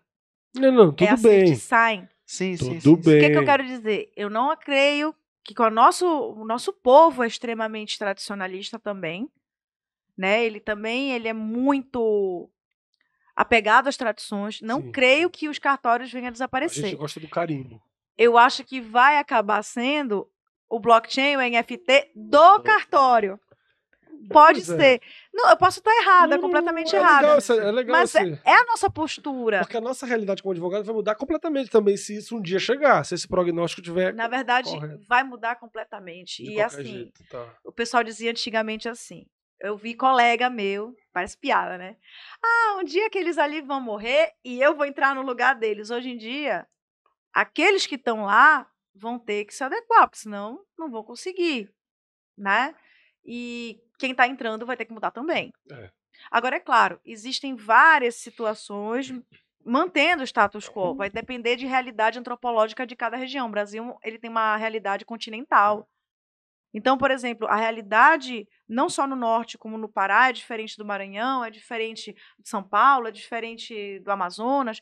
Cada um vai ter uma realidade, o que acaba justificando vários PJEs, mas isso também atrapalha a gente. Então, assim, nós precisamos dialogar, mas o diálogo não é se pode ou se não pode, a gente precisa sentar e conhecer cada detalhe. Eu preciso tirar um pouco do meu tempo e conhecer, hum, claro que nunca no mesmo nível de engenheiro da computação. Nunca vou ter o mesmo nível de engenheiro da computação. E talvez aquele engenheiro não tenha exatamente a mesma vivência, os mesmos anos que eu no direito. Mas eu preciso dialogar com ele. O que, que pode e o que, que não pode. Por quê? Porque muita gente procura a gente falando, ah, é mágica. Tem gente que acha que tecnologia é mágica. Pode tudo. Ó, programa aí um- uma coisa para mim que faça isso. De onde é que eu vou minerar esses dados para poder fazer isso para você? Como eu vou fazer? Primeira coisa que eles vão te perguntar. Aí tu começa a dizer assim: o que é minerar dado? Né? Para fazer o Vitor, professor eh, Fabiano, eh, Fabiano Hatman, ele mostrou para gente tinha que ter um glossário Tinha que ter uma maneira que a equipe de direito pudesse conversar com o pessoal de computação, porque senão não ia funcionar, o Vitor não ia rolar. Eu preciso de alguém de direito e cada vez mais eu estou tendo alunos que vieram da ciência da computação no direito agora. Antigamente, a gente tinha muito intercâmbio, alunos que eram da administração, alunos de humanas. Das, da, ah, eu sou formada em administração, estou fazendo direito porque eu quero ser tributarista. Mesma coisa com ciência é, contábil. Eu sou contador, agora estou aqui e eu quero ser tributarista, eu quero ser previdencialista. Mas agora está vindo o pessoal da computação direto. Eles olham e com muita vontade de aprender, dizendo, uma professora, tem uma lei assim, tem uma lei assim. Antes da LGPD, nós temos a ABNT, a, o tronco de família das leis, né, das, das NBRs, se não me engano, 27 mil. Que são mais de 50 normas, ou aproximadamente 50 normas, para garantir intimidade e privacidade dentro do âmbito da informática. E agora o pessoal só fala LGPD, LGPD, LGPD. É. Antes da LGPD, nós temos também. Quando a gente faz um compliance, né, uma, uma conformidade, não é só LGPD. Para fazer um bom compliance, eu tenho que chegar com a equipe da, da tecnologia da informação, saber se está sendo todas aquelas normas garantidas naquele contexto. Então é muito mais profundo. A gente vive uma ponta de um iceberg. É, mas é o que cola também no, na propaganda, no, no consumo médio, assim, das relações. É, fala-se muito de LGPD porque é mais fácil de vender, porque saiu a lei e todas as, entre aspas, grandes, ou qualquer empresa que tem dados, olha, você precisa entrar, em- aí vira algo comercial, principalmente para quem está trabalhando nesse nicho, advogados, consultores. Tipo assim, eu preciso regulamentar LG, LGPD. Para quem está contratando, é, é- é mais fácil entender LGPD do que buscar a origem do LGPD. Pode ser ventável, mas aí vai fazer a diferença entre o comum e o transformador. Pra mim, Sim. é, é, certo, como negócio, meio que flopou, eu acho, assim, um pouco. Ainda. Já. Tem uma hora que sempre vai lá Todo mundo já. depois cai. o negócio do futuro na advocacia é LGPD. compliance LGPD. O problema é que a gente tá, uma- assim, um pouco surfando um É. pouco na onda da moda. Então, por exemplo, tá no hype, bora fazer. É. Só que aí você vai ficando dentro do algoritmo. Ele vai fazendo com que você faça sempre o que está na ponta, na ponta, na ponta. Isso é viciante, é claro É. que é viciante. O ser humano, ele vai nessa. Vai. Mesmo porque ele precisa, ele gosta, enfim. Às vezes ele não precisa do dinheiro, mas é no contexto que ele tá, aquilo ali ajuda. Mas chega uma hora que a gente precisa fazer alguma coisa sustentável. E para fazer alguma coisa sustentável, tem que ser autoridade no assunto. Para ser autoridade no assunto, vai ter que mergulhar né? e não é fácil. Eu estou estudando Direito e Tecnologia desde o final de 2018, ou meados de 2018. Acho que foi o segundo semestre que eu comecei a estudar isso valendo. Bem antes da pandemia. E até antes da pandemia, aquilo ali estava devagarinho fazendo sentido na minha cabeça. E a gente foi soterrado na pandemia.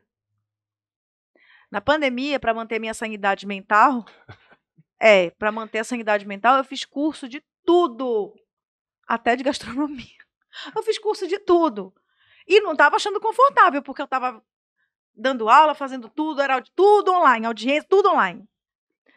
Com aquele negocinho na- no ouvido, dando aquele aquele barulhinho de. Não sei se vocês tiveram isso. É um barulhinho de mar, quando tirava o, Sim, sim, o sim. fone. Eu tive muito isso, dor no ouvido.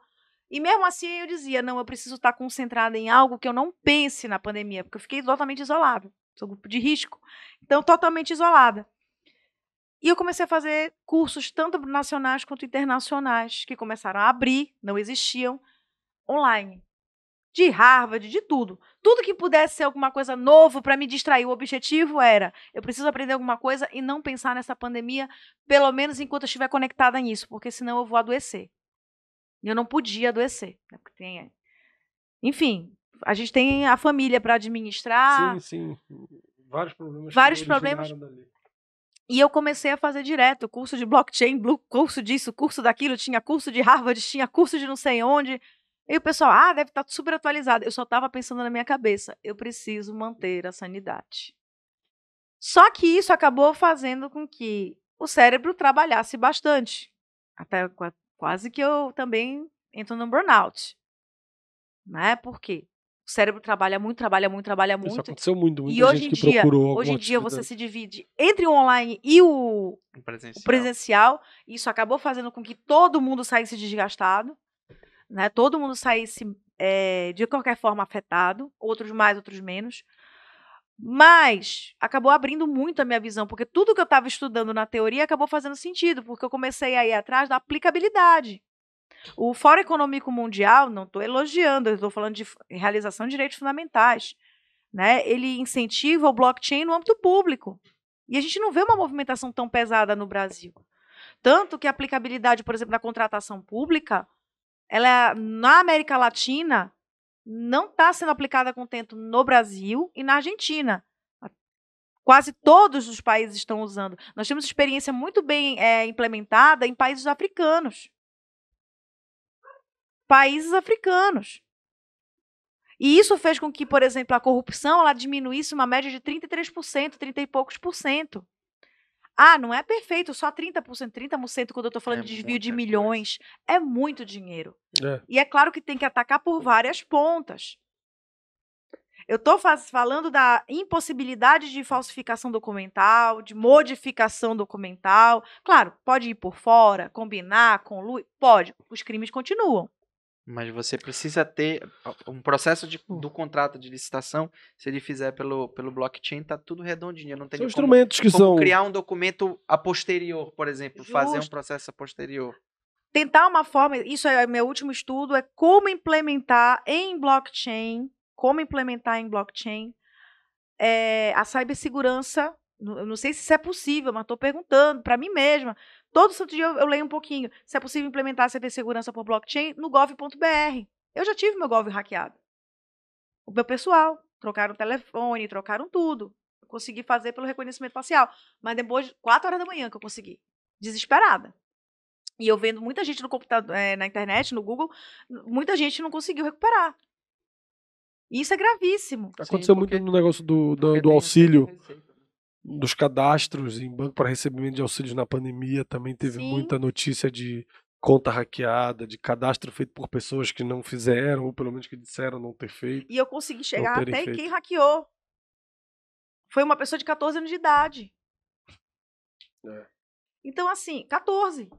Podia ter um futuro brilhante pela frente, podia usar aquilo ali a favor, a favor mas estava usando já de maneira errada. É, então... É, não, é, é, eu vejo assim, é um terreno sem limites, assim, pra, até porque é, quando a gente acha que chegou num determinado limite, sempre vem e alguém supera. Você oh, falou, o cara de 14 falar anos. Bem, a gente fala. Então eu falo, falo bem e falo o nome, né? Já falei bem do professor Fabiano Hartmann, professora Ana Beatriz Pés Grave. Eu tenho uma aluna minha que fez um TCC lindo sobre a aplicabilidade do Power BI uhum. no, no portal da transparência. A diferença entre publicidade e transparência e que ele já foi bem sucedido nessa tecnologia do Power BI, que é o Business Intelligence, a inteligência dos negócios, né, B2B, B2C. É um trabalho que a gente até está publicando agora no, na RDTech da, da RT, que isso daí potencializa a transparência.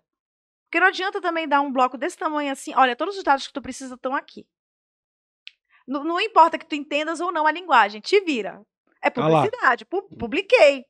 Agora, Transparência é fazer com que você entenda. Então, tem todo um legal design por trás, tem toda uma ciência por trás, inclusive da tecnologia, porque ela é formada em tecnologia da informação. É a aluna Ana Beatriz Burton.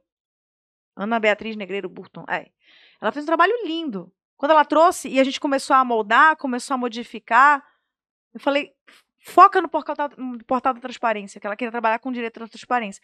Foca em uma coisa, porque a partir do momento que a gente começa a especializar, aquela questão do problema da pesquisa, você consegue contribuir. É. Mas não de maneira teórica, prática, mas de maneira sim. prática, pontual, usando toda a teoria que você está estudando. Não, isso pode ser usado depois na próprio controle das, de contas públicas, controles de fato, efetivo, de Quantas discussões nós temos sobre o direito do direito financeiro sobre isso, né? Várias, várias, um várias formas. Meu, ele veio do direito da, ele veio da administração, né?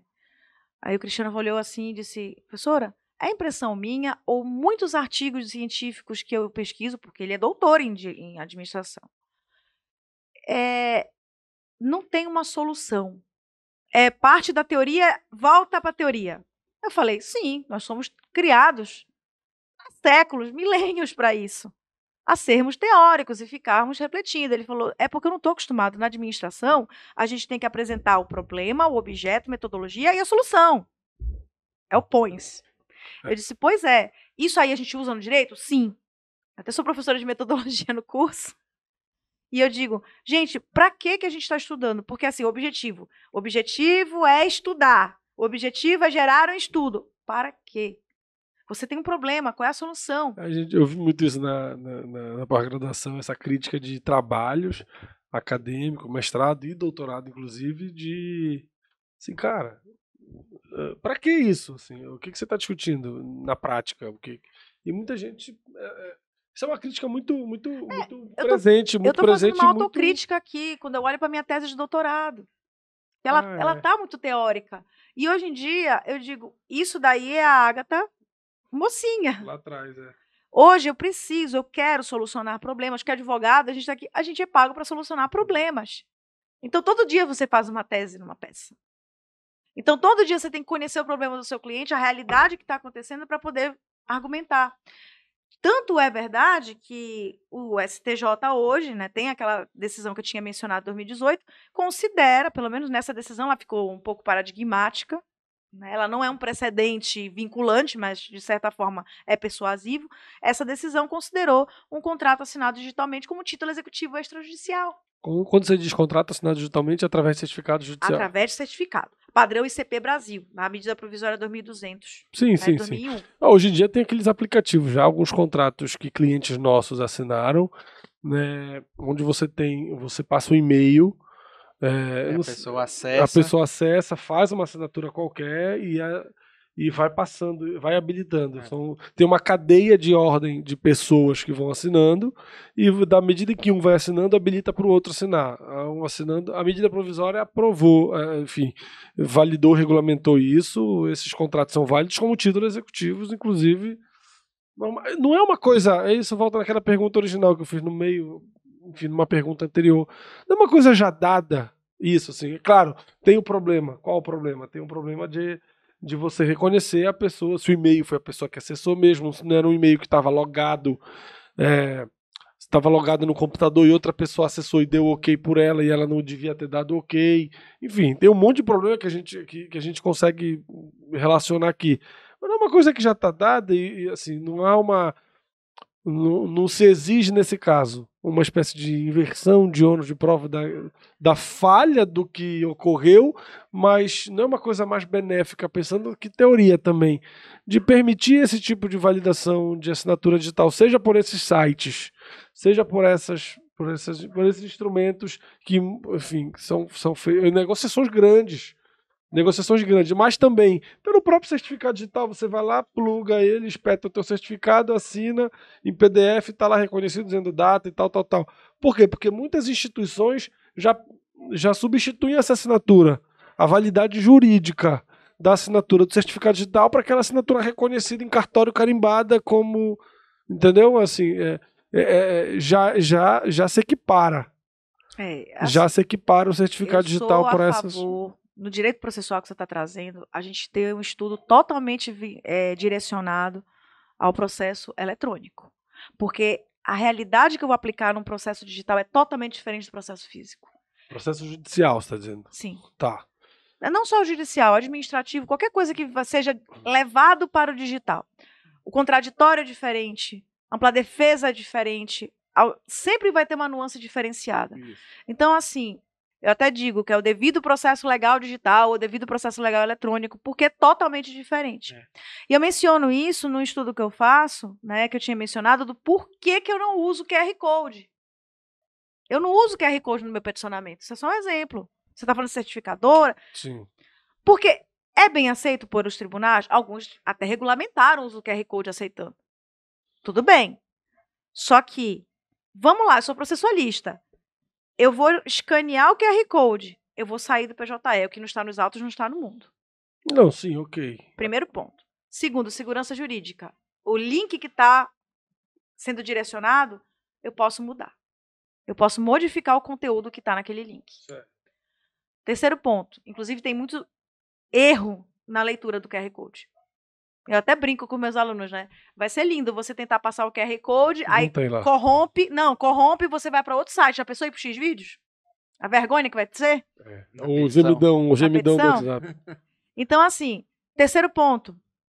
É, e se o conteúdo do link estiver em desacordo, em contradição com o que eu apresentei? O que que vale? O que que vale?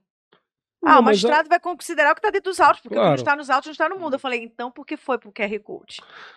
É comunicação. Eu acho assim, acho que tem uma diferença aí do QR Code, certo? Que sai do PJE e tá tudo certo. Eu tô dizendo é, isso, se eu tenho uma tendência pela lógica, a lógica jurídica é diferente da lógica matemática e tal, exato. Mas pela lógica, se sai do WhatsApp, é tudo aquilo é risco de quem está comunicando é, por fora por fora do PJE, você nesse risco, o risco é de quem está comunicando, não de quem está recebendo a comunicação. Mas eu estou dizendo uma coisa, eu tenho um contrato, eu tô, eu tô comprando uma casa, a casa da, da, da Ágata. Você vai me vender uma casa por, sei lá, um milhão de reais. E a gente vai assinar no certificado digital. Os termos desse Eu contrato. assinaria em blockchain rapidinho. Porque tem Exato. compra e venda em blockchain. Exato, ponto. Nós vamos nós vamos chegar aí. Eu sou. Assim, é quando eu digo que os cartórios vão acabar, é que é, boa parte dos serviços cartoriais vão. É, por- a questão do reconhecimento de firma é uma coisa está em desuso para quem tem certificado digital. Porque hoje, boa parte, pra- eu não sei é, se todo mundo aceita, mas se todas as instituições é, aceitam, especialmente o judicial. Mas o judicial aceita o, o o contrato assinado pelo certificado É. digital. A gente vai esbarrar num outro tema sensível que nem todo mundo tem acesso. Não, ok, beleza. E assim, Você não vai excluir a o possibilidade. problema é que muitas vezes a lei exclui. Como você assim? só vai fazer dessa forma. Aí você diz assim, tá, mas eu não tenho como fazer para todo mundo. É, não, é o estado, não é o estado atual, certo? Hoje o Na que verdade, tem é uma permissão. Hoje a a, gente regra. tem duas situações: o acesso à informatização e se ela realmente a informatização está sendo acessada. Eu tenho duas realidades. Uma, nem todo mundo tem acesso. Ah, ok. Segundo, a pessoa até tem acesso, mas não sabe usar. Ela não acessa como ela deveria, porque ela não tem conhecimento. Eu acho que o problema aqui está no teu segundo exemplo. Porque o primeiro, o primeiro exemplo eu acho que não é uma realidade de hoje. Você, acho que o que a medida provisória, especialmente nessa assinatura de documentos e validade de contratos assinados eh, de maneira digital, seja pelo, pelo aplicativo, pelo, pelo certificado digital token, seja pela, por, por aqueles programas que são validados para fazer esse tipo de assinatura, é uma coisa, você está ampliando uma forma de. Quem não tem acesso vai para o cartório e mantém o que é padrão há séculos. É, tudo bem. A segunda questão é, é o exemplo. Eu isso porque é um caso concreto do escritório. Nós fizemos uma intermediação de uma venda de um ativo minerário, ou seja, uma Sim. grande mina, onde uma, uma, uma empresa grande de mineração adquiriu direitos minerários de uma empresa pequena, que era a nossa cliente. E essa operação ela foi validada por um desses aplicativos que estão Sim. reconhecidos. Eu não lembro Tem o nome aplicativo exatamente. que roda em blockchain. Lá fora é muito válido. Pronto, é válido. Como é que é a operacionalização? Sei porque a gente assinou pela, pelo nosso cliente, a gente assinou também o contrato. Foi assinando um, foi abrindo para outro. Foi assinando um, foi abrindo para outro, até que todo mundo recebe e-mail. Numa dessa, recebo para mim, tá no meu e-mail. Meu e-mail ele tem um login aberto no, no meu computador de escritório, já vai automático. Numa dessa, um, sei lá, um funcionário, um sócio, alguma coisa, sei lá, qualquer pessoa entra no escritório, é, por- entra no meu computador, E já tá logado. tá logado o e-mail, ele vai lá e dá um ok por uma coisa que eu não dei ok. Eu tô, eu tô aqui, tô tentando criar uma caricatura. polêmica, Eu tô criando uma Mas foi caricatura. a mesma polêmica que a gente tinha trazido aqui. É, eu tô criando aqui uma caricatura de alguma coisa que é possível, vai. Sim. E aí o cara assina. Beleza. É, numa situação antes da tecnologia, só eu poderia ir lá no cartório, eu fazer. Ai, Bati aqui na mesa. Nesse ponto é até importante a gente Fazer falar. o reconhecimento da assinatura, eu tô pagando lá, eu tô assinando a minha cara que ela tá vendo e tal, tal, tal. Beleza, é mais difícil acontecer. É uma segurança que a burocracia jurídica talvez exija. Mas hoje, uma pessoa pode entrar, pode ocorrer. Existe uma diferença de ônus da prova de. Assim, se eu Sim. provar talvez o que aconteceu, e é mais difícil de meu lado, Aí tem é- a prova diabólica. tem a prova diabólica, exato. Como provar que eu não fiz? Essa Pô, é uma prova exato, diabólica. exato, como exato. provar que Como eu não provar fiz? que eu não fiz? É, Difícil mas é impossível de ser realizada. Agora, isso não exige, eh, não é um ônus do avanço tecnológico, ou seja, esse risco, não- o direito não, eh, não é benéfico que isso se avance e que a gente tenha os cuidados, de, de- os cuidados de, eh, de utilizar essas ferramentas que facilitam a nossa vida no mundo real, já que tem gente que vende carro através do, de um Ah, aplicativo tem os de defensores conversa. do sandbox, né? A caixinha de areia, um período que a gente possa se utilizar com sem precisar de novas regulamentações ou limitações, né? Tem, tem várias teorias. Vamos lá, o que que tu acha? Só pra gente polemizar aqui com a convidada. Te aproveitar aqui. Não é que eu queira dar uma resposta aberta, porque a gente tem pouco tempo para falar de muita coisa. Agora, por exemplo, você está falando que um, um contrato vai abrindo por outro dentro do e-mail. Eu me lembrei, por exemplo, que muita gente está fazendo diferença de assinatura eletrônica e assinatura digital, que deveria ser a mesma coisa. Deveria ser a mesma coisa no padrão ICP Brasil. Mesmo porque a gente não sabe que é eletrônico o que é digital. Ah, o segundo ponto é, eu recebi um contrato, questão de compra e venda também de, de imóvel, que era para eu assinar via e-mail. Como? Me mandava, colocava meu nome, colocava meu, meu CPF, meus, meus dados clica lá. um botão lá, assinar. Não, não era clicar um botão, eu tinha que desenhar a assinatura. Sim, Sim, sim, é essa com- opção. Ou essa- com uma mesa a digitalizadora. Você escolhe, você escolhe é, é, ou pelo Às mouse. vezes ele te oferece um padrão, ou às vai vezes. ficar horrível, mas vou fazer pelo mouse. Eu falei assim, dá para fazer exame grafotécnico disso? porque- Exato, não dá. Eu falei, meu marido podia assinar por mim.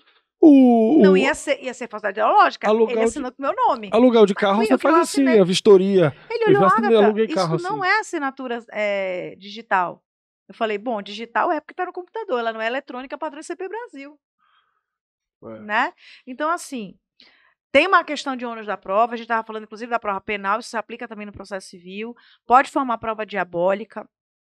E a gente tem dois tipos de testemunha nesse caso, né? Testemunha instrumentária, que é quem assina o documento, e a testemunha judicial, que é quem se apresenta em juízo. Sim, sim. Então, sempre é importante a gente fazer essa, essa diferença.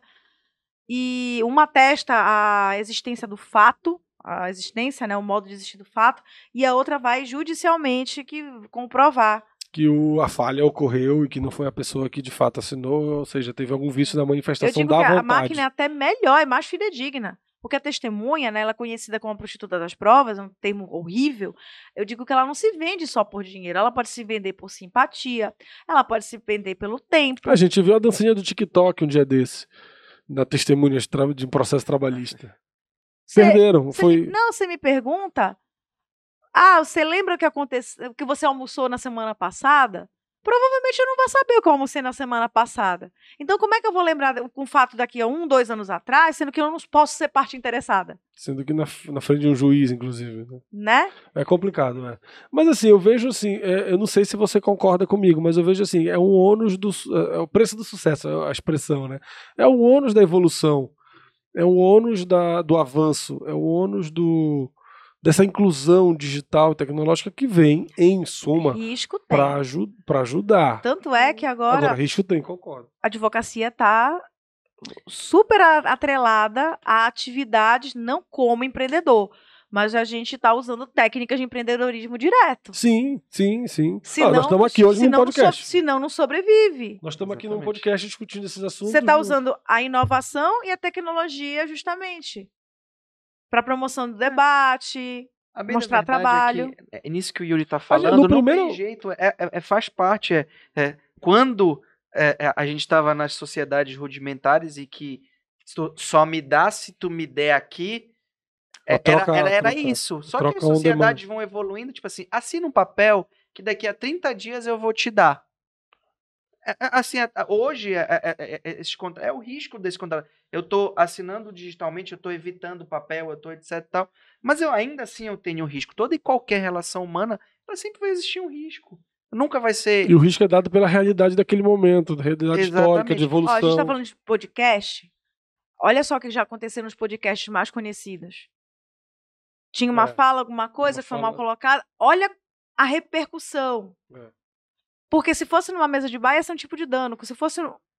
Agora, a repercussão foi em âmbito mundial, não foi nacional. é. Porque a rede foi mundial. Foi, foi. É a rede mundial de computadores. E assim, até provar que não foi aquilo, causou uma cisão societária. Eu não preciso nem falar, mas o pessoal sim, que, sim. que vai, vai escutar vai saber qual é. Causou uma cisão societária. É, aquela sociedade sustentava 80 famílias. 40, 80 famílias, eu acho que eu não quero hiper- hiperinflacionar esse número, nesse eu tenho dúvida. Cara, 80, 80, 80, 80 famílias. famílias. Então, assim, Desfez uma dupla de, de, de que É, estava desfez. apresentando que era mais- desmonetizou Durante três meses, eu durante acho. 90 muito dias. tempo, o que é muito tempo para um âmbito empresarial, por uma fala extremamente infeliz. Ah, tem que justificar, não justificou. Pedir desculpa, não pedir desculpa. Afinal de contas, o tribunal ele é jurídico ou ele é um tribunal da internet? Porque a gente está falando hoje em dia, que é um outro tema, net ativismo. Sim. Esse daí É. dava. o net pra- ativismo hoje em dia, ele impulsiona coisas boas, impulsiona fake news, impulsiona tudo. É. E não adianta a gente fugir disso. Porque é uma tendência. O que a gente chamava antigamente de ativista de sofá. Eu não sai de sofá, agora quer ficar reclamando na internet. Isso hoje em dia. Isso dá muito pano pra manga. Dá. Porque se a gente parar pra pensar, você reclama de alguma coisa na internet de uma empresa, você excede ou não excede seu direito de reclamar? Essa empresa. É. É, Sim, sim, sim. essa empresa ela faz distinção sua como consumidor pelo teu georreferenciamento, geoblocking, geoprice, né? um um preço diferente, uma oferta diferente porque você está no norte, no sul, no sudeste, centro-oeste. Então, assim, a gente está totalmente mudado. E nessa nova realidade, vai ter que ser. A gente vai ter que começar do zero para pensar. Do zero, do zero. A gente está vivendo essa realidade nova de certa realidade. forma, então a gente só vai. conhecer essa realidade, dizer como eu vou aplicar os institutos tradicionais, o que, que eu devo mudar. Por exemplo, você já falou do metaverso, né? A gente tinha conversado antes do metaverso. O metaverso, para quem já usou aqueles óculos de realidade virtual, aquilo ali mexe com o nosso cérebro. Você entra naquela realidade, né? Eu já joguei eh, o jogo do Batman e eu morro de medo de altura. Eu já fui numa montanha russa muito bacana com esse Pânico negócio. de altura. Não, eu fui já em várias coisas de, de. VR, de simulador. Aí o pessoal, olha, tu vai ficar enjoada de ficar dirigindo. O problema foi o do Batman, porque eu tenho pânico de altura. Eu tenho que viajar, tenho que fazer as coisas, mas enfim, eu vou rezando, mas eu tenho muito medo. Quando chegou uma fase que eu tava em cima do, Prédio de do Gotham. prédio de Gotham, eu comecei a passar mal e minha perna começou a tremer. Começou a tremer. Por quê? Porque você entra numa realidade diferente. E o que, A que eu quero dizer? é essa, inclusive. É outra, é outro mundo. Quando você está falando cada vez mais na tecnologia, é outro mundo. E aí já teve casos de pessoas que fizeram o seu avatar, você está vivendo aquilo. É quase o jogador número um, né? Aquele filme, Jogador Número Um. Já pensou se tiver aquela pele que você sente os impactos, sente tudo? Por quê? O que, que eu estou dizendo? Já teve situações em que houve violações do corpo da pessoa no metaverso. Violações né, que a gente sabe, de cunho sexual. O que, que acontece? Aquela pessoa vai se sentir violada, porque nós temos vários tipos de relação. E como é que vai ser provar que naquele cérebro ela estava sendo violada? Eu vou ter dano moral, vou ter dano material, ou não, porque aquela pessoa está em outro mundo, está num mundo de mentira. Ainda, tem, ainda tem mais é, um, um Ela, que. ela não está no GTA. Esse mundo de mentira tá cada vez ficando mais real também. Tem... É, Esse é o grande problema. Então a gente está vivendo outra realidade que justifica uma mudança no direito como um todo. O direito tradicional não vai deixar de existir, mas ele vai ter que começar a ser ampliado e alcançar essas inovações da mesma maneira com que elas surgem.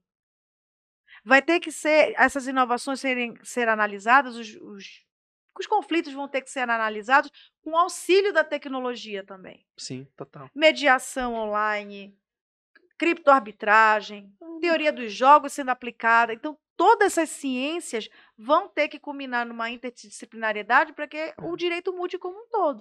É, na E prática ainda- isso sempre existiu. É, e eu ainda digo, mas é, na, na atualidade, na atualidade, é, não tem muito. Já, já, já acontece isso no próprio processo penal, essas provas, quebra de sigilo telefônico, quebra de dados telefônicos.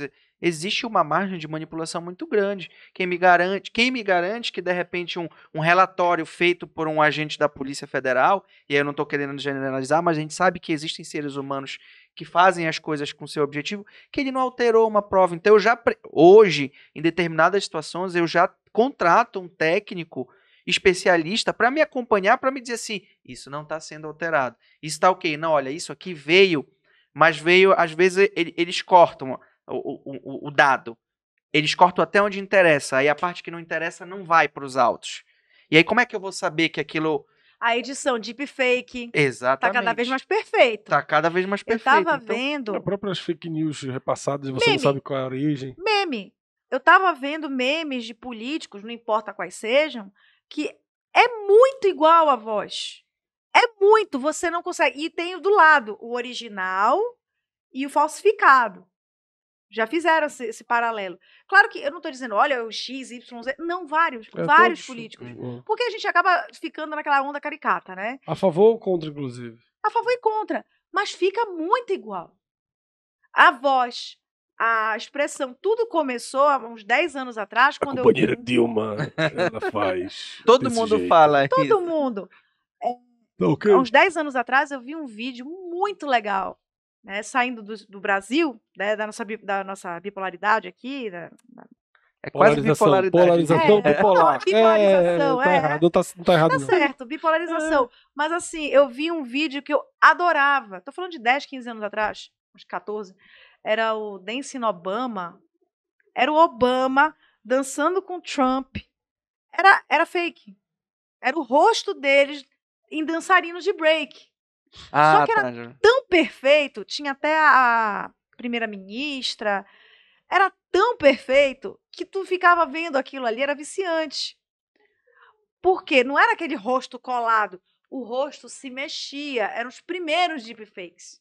E eles já estavam ficando extremamente bons. Não, hoje você não consegue diferenciar mais, assim, no olho Era nu, diferente assim. que a gente tinha o Dancing Lula, tinha o Dancing Dilma aqui no Brasil, que era o, o rosto colado de Colado, qualquer jeito, e parecia aí- South Park, e ele dançava assim num corpinho e a carinha ficava mexendo. Tivemos os regionais aqui também. Tivemos alguns casos É, né, regionais melhor a aqui, gente não locais. tocar nesse assunto, porque senão nosso produtor aqui vai ficar nervoso. Mas vamos, vamos esperar. Professora, pra gente, a gente ter, como a gente falou no início, a gente teria cinco horas para falar, mas a senhora tem um tempo curto. Mas já tá É, convidada para voltar, porque já. ficou assunto, ficou, Mas eu ficou acho que é uma coisa que a gente ficou precisa. assunto pra, Como, como a gente pode se posicionar? Como nós, A gente advogados, pode podemos. tema mais certo, que vai ficar bastante coisa Sim, também pra falar. sim. Mas, Mas como, surgiu muita coisa É. que eu- como nós, advogados, a gente pode se posicionar nesta nova realidade. nesta nova né? realidade, é, vai, não sei nem se seria, se seria o mais o ideal tentar é, fazer como a gente faz atualmente, se posicionar numa área ou numa, mas de que forma a gente pode usar essa virada tecnológica que está aí, está na nossa cara, Para o mercado. um para o mercado, para se posicionar no mercado e de repente até nadar de braçada no oceano azul. A teoria do Oceano Azul A eu gosto. azul. Aí tem uma teoria de empreendedorismo. A primeira coisa é não fechar a cabeça. Nunca fechar. Nunca fechar a visão. A visão sempre tem que estar ampla, tem que estar antenado nas necessidades, na realidade do cliente, não pode fechar para isso. Tem muitos advogados que fizeram eh, verdadeiros legal tax, law tax, né? não é tax de taxa, mas de tecnologia, voltadas para a necessidade do cliente. Né? Não vou mencionar algumas aqui, mas tem algumas no Brasil, por exemplo, que elas fazem uma. Elas traçam naquele tribunal quais são os. O, o índice de acordo, o índice de procedência, de procedência do famosa jur- pedido, jurimetria. jurimetria, as análises de probabilidade tenho- estatística. Eu tenho amigos de escritórios, de um grande escritório de São Paulo, que eles fizeram um aplicativo que eles conseguem, de acordo com a. É escritório de massa, tem muitos, muitas demandas, audiências, especialmente trabalhistas, eles já conseguem identificar. Eles conseguem fazer uma, um filtro se a testemunha está falando a verdade ou não, de acordo com o que aquela testemunha já falou em um determinado processo Eles anterior. conseguem Sim. buscar essas informações. E assim você dá mais segurança para É aquela. aquela coisa, é muito Gustavo é legal. juiz. É muito Bora legal. usar assim, ele é juiz. Eu detectei que ele tem um padrão dando sim, sim, sim para essa determinada situação. Aí eu ajuizei agora a tua causa com ele, ele disse não. Tá fugindo do padrão. Eu vou buscar o porquê. Ele tem todo o direito de mudar de ideia, mas eu vou buscar o porquê. Eu vou pegar os argumentos anteriores que a, a Que próprio aplicativo, o software, né, o sistema ele detectou para dizer por que Vossa Excelência mudou de ideia. Constrange, de certa Né? forma.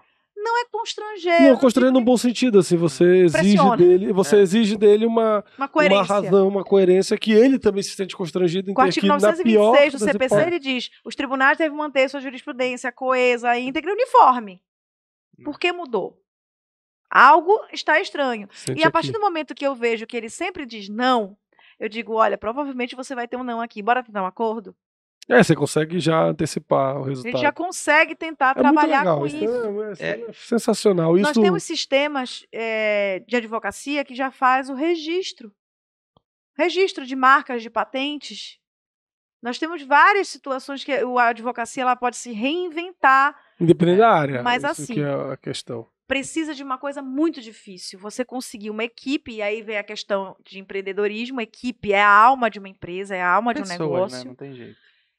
mas ela que agrega o valor. O valor é a qualidade da equipe. O valor é justamente a equipe trabalhar em conjunto. O valor é justamente a equipe ter o conhecimento voltado para aquela sua, para aquela sua proposta.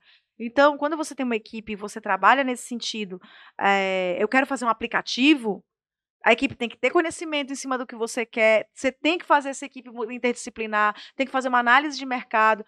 Não é fácil, não é impossível. Agora, muita gente se desestimula por causa da dificuldade. É, empreender é. to- Não existe empreender É, sem dor, é, dificuldade. dor é- Mas É. é muito mais difícil do que o que ele falou, com um público resistente. Ah, sim. Não, é, é- eu, eu acho que em cima dessa sua fala, é, é a oportunidade é de empreender na advocacia, criando, fugindo um pouquinho, inclusive, da, da lógica de processo, processo, processo, como Litígio, litígio, litígio, litígio. litígio. É, existe uma. O Yuri deu exemplo, a senhora deu outros exemplos de que, tipo assim, a gente pode pegar esse nosso conhecimento do direito e transformar num aplicativo, num programa, que sem o conhecimento do direito eu não consigo. Que pode resolver o Entregar. problema propriamente, o, o problema do material, cliente, problema de- material, o problema E processual. você pode pegar e oferecer essa sua solução, por exemplo, no âmbito público, numa licitação. Sim. Né? Maravilha. Nós temos ó, Lautex relacionadas a leilão, leilão eletrônico. Não é, Mudou muito isso também. É, Tem- nossa, tem- se a gente for, se a gente for coisa, chafurdar aqui, se a gente for é isso que eu estou dizendo. mexer, a gente vai. Está se reinventando. O Brasil, ele, eu acho que ele tem 10 vezes mais legal tax do que eles tinham antes da pandemia. Deu, mas deu um boom grande. O E problema problemas nós temos, temos muito para temos resolver. muitos, também. mas é aquela coisa, eu não posso dar uma solução rasa para um problema complexo. Ah, e muitas sim. vezes o problema parece fácil porque a gente já está acostumado com ele. Mas às vezes o problema tem várias origens que a gente não consegue enxergar e a gente precisa enxergar para poder ter uma solução mais É, pontual. o, o mercado filtra isso também, né? Assim, Também. O, o mercado, de certa forma, filtra é, se as soluções são mais universais ou menos. Mas, cara, ficou assim, uma sensação de. Muita coisa Muita ainda, coisa. Precisa muita ter coisa. muitos setores, na verdade, É, vários setores trabalhando de ainda. maneira especializada. E isso vai ser uma outra. E, e o já está é- convidada. Já está é, convidada. E o que é mais é nem outra legal. conversa, já vai ser também é uma outra onda de, de modificação do direito. A Isso. gente não tá nem na metade, nem num É. terço do caminho do que vai vir pela frente. E o que é mais legal desse papo é que também é- a gente combate aquela fala fácil de que o, o direito tá, como profissão, tá acabando. Quando na verdade não. Ele tá só se reinventando. Ah, não vai, vai Ao chegar uma hora, tempo, é. vai chegar uma hora de que não vai precisar mais de advogado, de Tem juiz, de não sei o que, babá. Tem um verdade, tá professor na Inglaterra chamado Richard Susskind, que ele coloca lá The Future of Lawyers, né, o futuro dos advogados, e também acho que é The Future of Law. Ele tem várias situações. Ele diz que não vai acabar jamais a profissão do advogado, nem nenhuma profissão do direito. A máquina não vai substituir o homem para julgar. Porque julgamento tem a ver também com o teu rápido devagar, com o teu cérebro, com o teu sentimento, com o teu impulso, com as tuas tradições. E a máquina não consegue pegar esse timing. É, o- é. Ela pega O- lógica. O advogado É. também vai ter que estar sempre buscando, à à medida que isso vai evoluindo, novas soluções para novos problemas que surgem. Isso a máquina não vai fazer. Nós Não, temos nunca. que fazer ferramentas para nos auxiliar. Isso. Não existe substitutivo do ser humano em relação a direito e tecnologia. Essa é a mensagem principal. O que pode acabar é aquele, aquele advogado repetidor e meramente um, reprodutor de coisas de, de, de, de Mas isso- elaboração. mas isso, isso já tá existe. acabando. Olha, ah, porque eu vou ter uma. A máquina ela vai ser repetitiva, a máquina vai ser legalista, a máquina vai ser cartesiana. Existem pessoas assim. Se substituir pela máquina, como esse professor É. Fabiano, é mais, é mais barato até. E a É. gente não quer isso. Nós É. precisamos ter, na verdade, uma conscientização humana e uma humanização. É por isso que eu falo que é a, é a virada tecnológica do direito e a realização de direitos fundamentais. A gente fala tanto na Revolução 4.0, ninguém fala na Sociedade 5.0, que foi a resposta do Japão. Né? A Revolução 4.0 ela foi um conceito trabalhado na Feira de Hanover, acho que 2011, mas ela foi mais trabalhada ainda pelo Klaus Schwab, pelo livro dele de 2016 e a revolução das máquinas, a nova revolução industrial. Só que o Japão, em 2016, ele deu uma resposta. Sociedade 5.0, as máquinas têm que estar aí para a qualidade de vida. As máquinas têm que estar aqui justamente para servir ao ser humano e não o ser humano servir às máquinas. Senão, a gente vai ter um problema seríssimo. Claro, não estou falando de Exterminador do Futuro, mas a gente vai ter um problema seríssimo máquinas. Que a gente vai acabar fazendo com que essas máquinas elas se voltem contra nós. Não porque elas vão aprender a fazer isso, mas alguém pode programar. Ah, o grande- os grandes avanços tecnológicos são no, no âmbito bélico. Sim. E a gente não pode permitir que isso daí seja servi eh, se servindo para exploração, para violação humana, e sim para realização de direitos da gente. Né? Senão, É o desafio. é o desafio. Se a gente for entrar aqui na área trabalhista, a gente já falou um pouco civil, demais. É. É.